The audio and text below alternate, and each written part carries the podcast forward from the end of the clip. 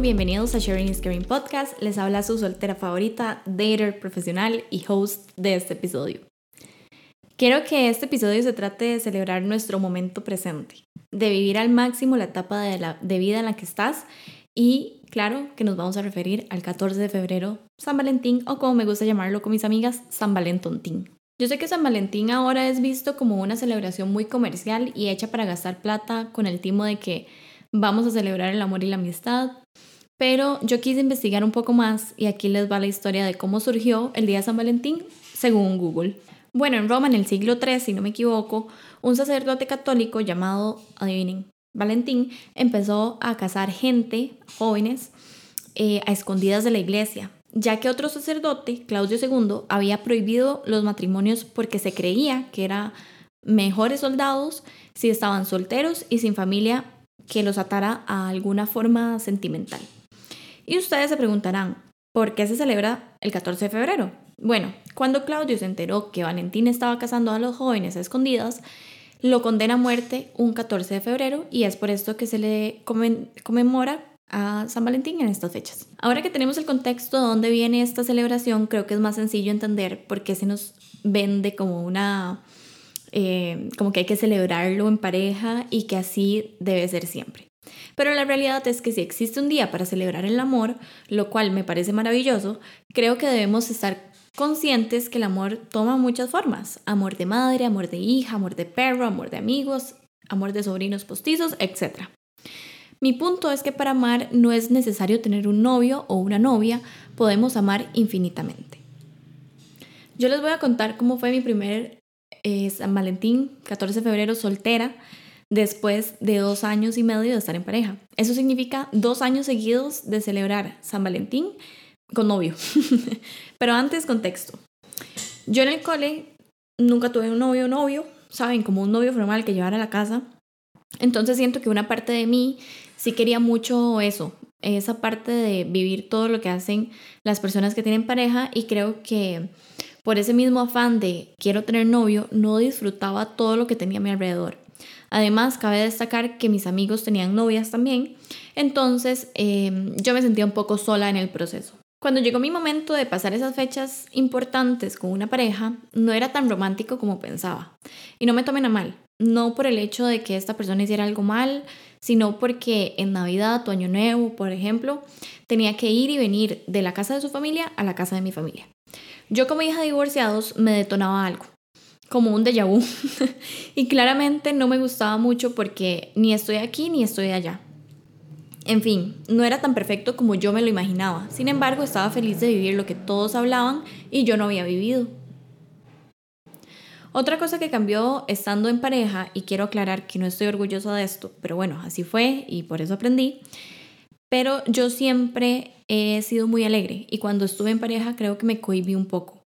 Y dejé de salir con mis amigas y todo era con él. Todo mal, yo sé.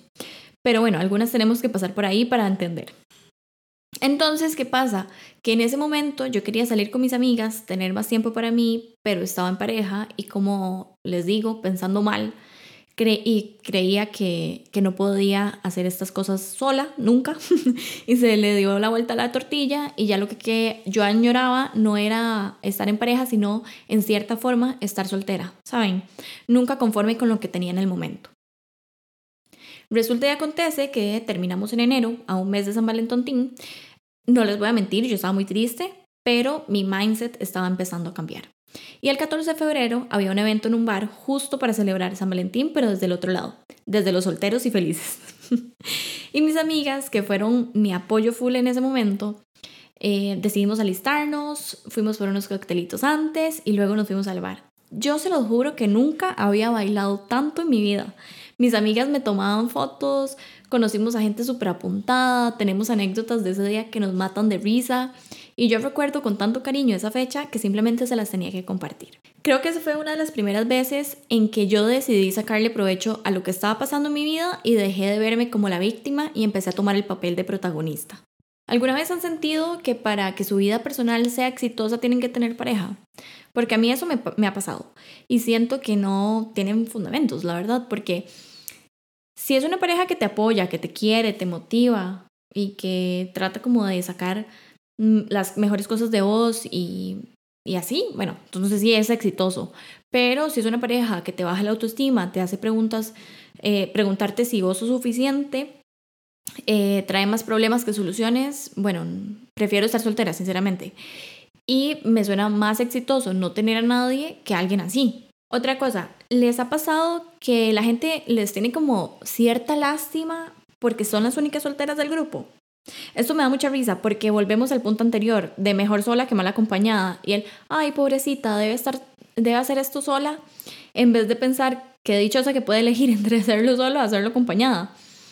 Tipo, no es, no sé, ir de compras, hacer mandados, ir al cine, todo lo que quieres hacer, pero por, por, decisión propia de si quieres ir con alguien o no sola. Y dejar un poco de lado el pensamiento de que, ay, pobrecita, le toca, es lo único que tiene. y eso a veces me parece muy gracioso porque la gente se acostumbra tanto a la pareja que no se vuelven como independientes. Mi punto con este episodio no es decirles que es mejor estar solteras o que es mejor estar casadas, sino que disfruten el lugar en el que se encuentran ahora dejar de querer lo que no tenemos y por el contrario disfrutar al máximo lo que nos da la vida en ese momento. Si están en pareja, aprovechen para hacer estos planes románticos de irse a cenar juntos a un lugar fancy o irse a pasear a alguna cabaña en lo más recóndito de Cartago o no sé, lo que sea. Y si están solteras, hagan planes con sus amigas de ver una película melosa como Anyone But You o irse a cenar en grupo eh, los bares siempre hacen cosas para los solteros, si es una recomendación. Por ejemplo, este año voy a ir a escuchar a mi primo tocar canciones cortavenas y no se me ocurre un mejor plan que ir con mis amigas. Me despido hasta el próximo capítulo, pero si llegaron hasta acá, quiero que me cuenten cuáles son los planes que tienen para el 14 de febrero. Les mando un abrazo y feliz San Valentín. Bye.